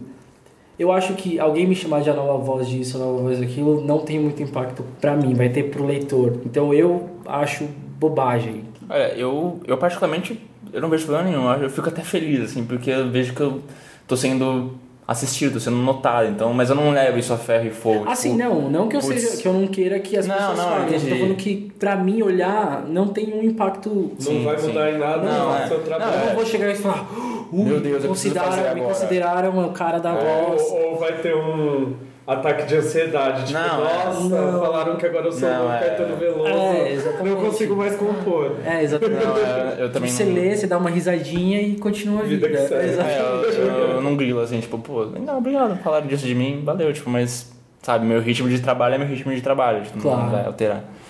Claro. Aqui no Brasil a gente não tem um artista, tipo, um grande ídolo como existe nos Estados Unidos, no Canadá, enfim.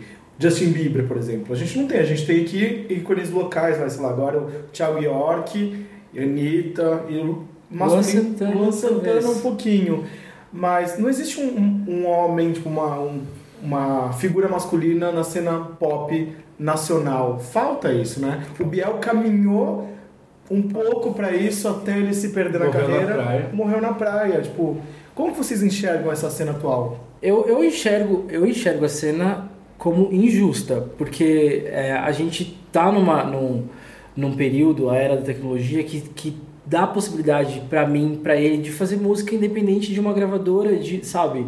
Então, assim, é muito material bom sendo produzido de verdade, galera, incrível, e você vê que outras pessoas acabam tendo uma chance maior que você por não fazer nada, ou por simplesmente ser, ter um padrão de beleza X. Isso é uma coisa que me, isso me incomoda, por exemplo. Ler notícias sobre certas coisas, sobre o MC tal, ou você entrar no Spotify, por exemplo, das mais ouvidas da semana, tipo, tem MC não sei o que, aí Anitta, MC outra coisa, você entende? Então eu acho que é, música pra mim é arte. Você chegar e você simplesmente fazer a ba... Porque existe a diferença entre você compor e você fazer batida, entendeu? Fazer batida, meu, qualquer um que tem a cabeça aí pode sentar e fazer. Mas você pensar na música como um todo, sabe? Arranjar. Exatamente, arranjar e fazer é um trabalho totalmente diferente. Então é como se você tivesse tendo o seu trabalho quase. Não é jogar no lixo porque você sabe o que você fez, você sabe o tanto que você. Mas o mundo não espera. Às vezes as pessoas falam assim: pô, você tá com um material muito legal, você tem que ficar orgulhoso, é, porque agora é funk, mas é um material muito legal. Mas é um material muito legal que vai ficar velho para as pessoas, entendeu? Então, até quando eu posso segurar um material legal? E quanto eu vou ter que fazer e fazer e fazer e fazer para uma pessoa chegar e falar assim, nossa, isso aqui é realmente muito legal. Eu entendo sim que existem, por exemplo, é, a minha música no negócio da Leves, no comercial da Leves, lá no Fashion Film. Tem gente, mas é muito difícil chegar. Você entende que o meu chegou porque eu trabalhava num lugar e, e você entende? Que, obviamente, cada um tem o seu caminho. Mas é muito mais difícil, dá muito trabalho. É frustrante, na verdade. Então eu enxergo o cenário atual assim meio superficial demais. Mas em, em contrapartida, é, eu acho muito legal, por exemplo, ter Pablo, entendeu? Porque a- o que eles ninguém pode representar uma drag como eles, po- eles se representam, entendeu? Então é, eu não poderia fazer uma música que ela faz. Então eu acho isso muito importante, porque é isso mesmo. Existem pessoas de todos os tipos e você não precisa ter o olho azul e ter o, o, o estômago, o abdômen, enfim, trincado para você ser talentoso, entendeu? E é isso que estão aí fazendo, é mostrando que você pode ser pobre mesmo, que você pode ser do Nordeste, que você pode ser drag e que você tem talento, não importa, entendeu? E, eu- e isso é legal. Mas ainda assim, o que a gente faz ainda tá indo mais ou menos na contramão. É, eu vejo, eu vejo assim, é, não sei se eu vou fugir um pouco do, da pergunta, mas eu vejo o cenário no Brasil da música pop é, exatamente um pouco superficial, assim, igual, igual o Thiago falou, porque parece que, parece que no Brasil existe só um jeito de fazer música pop, sabe? Tipo, você, vamos pegar um exemplo, tudo bem, é um exemplo distante, tipo, a, a música pop é muito mais evoluída, mas, pô, nos Estados Unidos, você vê um Jimmy Fallon, na segunda-feira vai um Frank Ocean, que é tipo um pop, mas é um meio hipster e tal, legal pra caramba, adoro Frank Ocean. Na terça-feira vai um rapper novo, sei lá, Migos. um Migo, sabe? Na terça vai, sei lá, Taylor Swift. Tem essa variedade, sabe? Tem. Agora aqui você não vê isso, cara. Você não vê um espaço assim pra todo mundo. Parece que exatamente isso como, eu- como eu falei aqui, parece que é só um jeito de fazer música pop. Exato. Tipo, e as pessoas, eu, vejo assim, de, de, de galera que tá no meio de musical, meio que tá, tá no, trabalhando com mainstream, trabalha- às vezes trabalha com um artista grande, trabalha em gravadora, e às vezes fala, é, não só com a minha música, mas com a música pop indie no, Bra- no Brasil, que tem muito, que, ah, mas não é comercial, é, pô, a gravadora já tentou? Investe, porra. Sabe, é muito, é, acho que existe um, um comodismo da, da- das majors, assim, no, no Brasil, de, pô, ah, isso aí funciona, vamos continuar, meu, joga isso, mano, só coloca isso. Não tem, não tem negócio de investir, sabe, de, pô, vamos pensar uma coisa diferente, lançar uma coisa diferente. Parece que é só quando a água bate na bunda, assim, quando vê que as pessoas, o público não tá mais digerindo o que colocavam antes, que aí os caras, não, pô, peraí, então peraí, né? agora acho que, pô, achei do, achei do caralho, desculpa a palavra, assim, mas achei muito foda quando eu vi que assinaram com a Mamundi na Universal. Porque, pô, a Marinha Mamundi... desse podcast.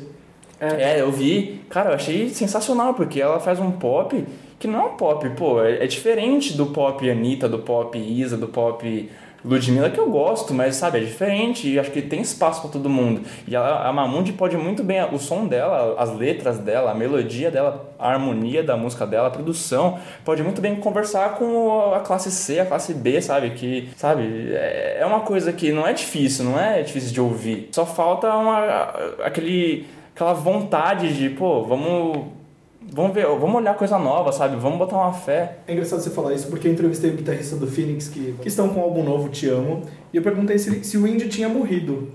Porque a gente vê aí tantos artistas tentando se reinventar e tudo mais. E ele falou que talvez a música indie tenha se tornado clichê, porque ela se, se consumiu muito, né? No, desde 2007 a gente vem batendo na tecla assim as majors tipo, investindo em artista novo, tipo, tentando fazer alguma coisa para salvar o mercado. E aí agora que deu esse plot twist no mercado, a gente aqui no Brasil volta a fazer música como a gente sempre fez, o sertanejo e o funk. E eu estou esperando o momento que o pagode e o pagode e o samba vão voltar pro seu ápice, porque é um ciclo, né? É uma coisa, a música é uma coisa cíclica. Eu acho que eu acho que no, no Brasil não precisava ser assim, sabe? Eu acho que tem espaço pra todo mundo. Tem, pô, a galera que gosta de samba, que gosta de, de, de sertanejo, universitário, gosta, gosta de pagode, sabe? É difícil se ver uma pessoa que não gosta de pagode, que gosta de sertanejo, porque talvez há 10 anos atrás, quando o pagode era estourado no Brasil, a pessoa gostava, sabe? É, então que- falta, falta um, sabe, um... Não, é, putz, é isso que tá dando certo? Pum, é só isso, sabe? Vamos... Eu acho que falta polarizar, porque a a- eles acabam fazendo música para um tipo só de gente em todos os sentidos, tanto no, no sertanejo, no, no dance hall, que é o que tá pegando, e falta polarizar mesmo, porque Cara, por, assim, aí a TV também abraçar muito mais a internet do que. né, eu acho que, as- que ainda os veículos, eles se veículos, tanto impresso quanto digital, eles se pautam ainda muito pelo que está na TV. E o que está na TV é o que a gente sabe que está na TV. Então, a falta de oportunidade para artistas mais novos, de. Assim, eu acho que para mim é até um trabalho preguiçoso, porque se você trabalha num programa, o seu papel é ir procurar, de produtor, é ir procurar gente com história interessante, sabe? Para mostrar a qualidade do trabalho, como que chegou nisso, assim, tem vários programas de músicas que só dão oportunidade para a mesma coisa. Então, é, esse tipo de coisa faz com que você continue sempre lá no seu cantinho e você fica tentando quebrar, e você fica tentando quebrar, porque os veículos ainda se pautam pela TV e eles não entendem que é a internet que está gerando. E já não faz pouco tempo. E é por isso que a TV está perdendo também tanto, porque eles acham que eles são a galera que tá dando Dono tom. da bola. Exatamente, eles acham que eles estão dando tom, quando na verdade a internet já tá tipo, muito à frente, É. mas ao mesmo tempo eles ainda não se renderam. Então ainda existe essa coisa, né? Minha próxima pergunta era o que, que o jornalismo tinha te ensinado que você está usando na música, mas acho que você já respondeu, né? É, o jornalismo me ensinou que a gente precisa simplesmente entender como a bola funciona, entendeu? Como o jogo funciona e tentar, meu, ir quebrando esses padrões. Eu, como jornalista, eu sempre tentei procurar artistas novos ou que eu gostava e eu ia entrevistar, entendeu? E aí eu fui entrevistando vários artistas que, meu, uma vez eu assistir um, um teatro, uma peça teatral alternativa, eu achei o ator principal o máximo, e eu fui atrás dele, eu fiz uma entrevista e eu coloquei na Quem, mas ele nunca ia aparecer na Quem. Se ele não tivesse aparecido em uma malhação. E é um trabalho que eu, como jornalista que gosta de música, enfim, que também trabalha com isso, é achar que eu posso sim dar oportunidade. Então eu chegava na minha editora e eu falava, então, tem esse aqui, e é legal por causa disso e aquilo, eu posso fazer, sabe? Então eu acho que tem muita, rola muito ainda preguiça, a galera trabalha muito no mecânico. A gente tava falando de pagode agora, né? Essa pergunta aqui é Essa pergunta é pro Felipe Nucci. Mano, Tem o remix do Zebu pra essa tal liberdade, né? Eu queria saber se você era criança pagodeira. muito, cara. Eu tenho- Até hoje, assim, eu ouço o disco do Soueto. Soueto, antigo, mano, é o melhor disco. é antigo grupo Foi do Belo. show. Uau, gente, eu sou eu. É um por favor, adivinhem. aqui. Quando eu era criança eu odiava pagode. Também tô odiando tudo, Jura? né? Ah, você é mais chato Eu era uma eu. criança Jana Rosa. Gente, Odeio. Gente, o, o Belo canta muito, gente. O Belo canta, eu falo isso Ele para pessoas. canta muito. O Belo canta muito, a voz dele é incrível. É, é só de que uma- ele está num gênero que eu É. não sou muito fã. Mas Mundo de Oz, do disco uh. Mundo de Oz, né, de 97, do Soweto, é uma obra-prima. Se você gosta Não, de não, pagode, não, isso é- ouça. Eu tenho esse disco. Eu tinha esse disco físico. Ah, não fui tão longe. Eu fui no show. Mas eu não tinha disso. E quem eram as bandas de vocês, pagodeiras? Ah, Só pra contrariar, era o top das galáxias. pô, assim. Boca Louca. Boca louca. Gente, vocês sabem que o dia que o Rico da Laçã esteve aqui no podcast, ele postou que o sonho dele era ir num show do Boca, Louca. Tá ligado? E a vocalista ligou pra ele e convidou pra ir no show do Boca Louca. Coisa maravilhosa. Eu Fala sabia que ele. Bom, pra encerrar, eu sempre faço a mesma pergunta para os artistas que passam por aqui ou que eu entrevisto na vida. Se você estivesse no meu lugar e tivesse a oportunidade de perguntar alguma coisa pra vocês que ninguém sabe ou que vocês gostariam muito de falar, este é o momento. E geralmente as pessoas dão tela azul. Olha, eu acho que você perguntou muito bem. Eu acho que eu, tudo que eu. Que- Desde, desde o convite que você me fez, eu ficava imaginando, putz, o que será que ele vai perguntar? O que será que eu poderia responder? Você ficou ouvindo os podcasts, tentando uma apostila, assim, tipo, E eu, não, eu, eu tô me sentindo, eu tô me sentindo leve, assim, porque eu fiquei. Essa semana inteira eu fiquei pensando, putz, mano, é, quarta-feira eu vou falar, sabe, as coisas que eu penso, então. Terça-feira. É, terça. Não, hoje é quarta. Talvez o Campos Podcast vai hora da terça. Ah, tá, é. Ah, vai fingir, vai fazer igual a televisão, então. A Angélica no videogame que trocava de roupa todo dia pra fingir que era outro dia Angélica, a Xuxa fazia cinco gravações, moras. E aí. Mas eu tô muito satisfeito que eu pude falar assim tudo que eu tava imaginando que eu pudesse falar. Então. Na minha, na, na minha mente agora não vem nada assim de, do que eu perguntaria pra mim. Nossa, que difícil, né? Pera aí. O Thiago é jornalista e geminiano. Essa pergunta não vai sair. Conheço, tem um aqui em casa. Ai, gente. Vai ser tão difícil, né? Porque eu gosto de pergunta que faz a pessoa pensar. Você, quando você entrevistava as pessoas, é, você sentia assim, tipo, em alguns momentos que ela desabafava falando, ah, tipo, tem coisas que eu gostaria de responder, as pessoas não perguntam, e aí essa pergunta vem disso, sabe?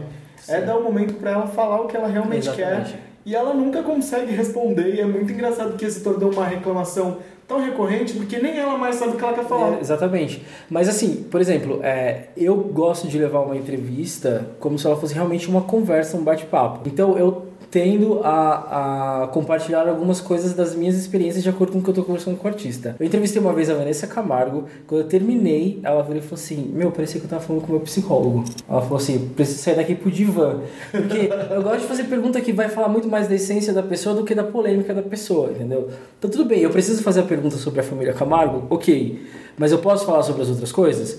E aí, do meu jeito, então eu sento, eu tento, eu vou lá na cabeça da pessoa, eu começo a tentar cavar pra ver o que, que ela vai me falar, pra ver se eu vou conseguir entender a pessoa. Então as minhas entrevistas elas costumam ser assim. Eu fiz uma entrevista também com a Luísa Posse, que eu acho que foi é, a entrevista que eu- uma das entrevistas que eu mais gostei, porque parecia um papo de bar, assim, do começo ao fim. Ela falou sobre coisas muito legais e eu comecei até a respeitá-la mais depois disso. Então, é, mas é isso. Eu gosto de perguntar coisas mais densas mesmo, de ir lá no fundo e fazer a pessoa chorar, gente. Todas as pessoas que vieram aqui na primeira temporada, tipo, eu já tinha entrevistado, com exceção da, da Banduó, que eu nunca tinha entrevistado, mas eu sou amigo das duas assessoras deles. Tipo, cara, é isso, a ideia é, tipo, falar de outras coisas que não o podcast surgiu disso. Ficou faltando alguma coisa? Algum, algo que vocês queiram falar ainda? Não que eu consigo pensar. Tô leve. Como diria Mamundi, leve. Bom, esse momento agora é para vocês deixarem os agradecimentos que vocês têm que fazer. Momento merchan. Beijo pra minha mãe, beijo pro meu pai e pra Xuxa. Ah, as pessoas que me seguem, que estão ouvindo isso aqui, queria agradecer a vocês. Se não fossem por vocês, eu não seria eu. E também queria agradecer a vocês pelo convite, pela oportunidade de falar tudo que eu tinha pra falar. Desabafei aqui. E, e quem não te segue, como faz pra te seguir? É, no Facebook tá é, Felipe Nucci, Official. Com dois uma T's. F, com, é, São dois L's. Soletra, vai. Que é PH. difícil. Essa, essa coisa escocesa, holandesa, esse nome holandês. Tcheco. Tcheco. T-H-I-L-L-I-P-N-U-T-T. Assim vocês vão me encontrar em qualquer rede social, tanto Instagram, quanto Facebook, quanto Twitter.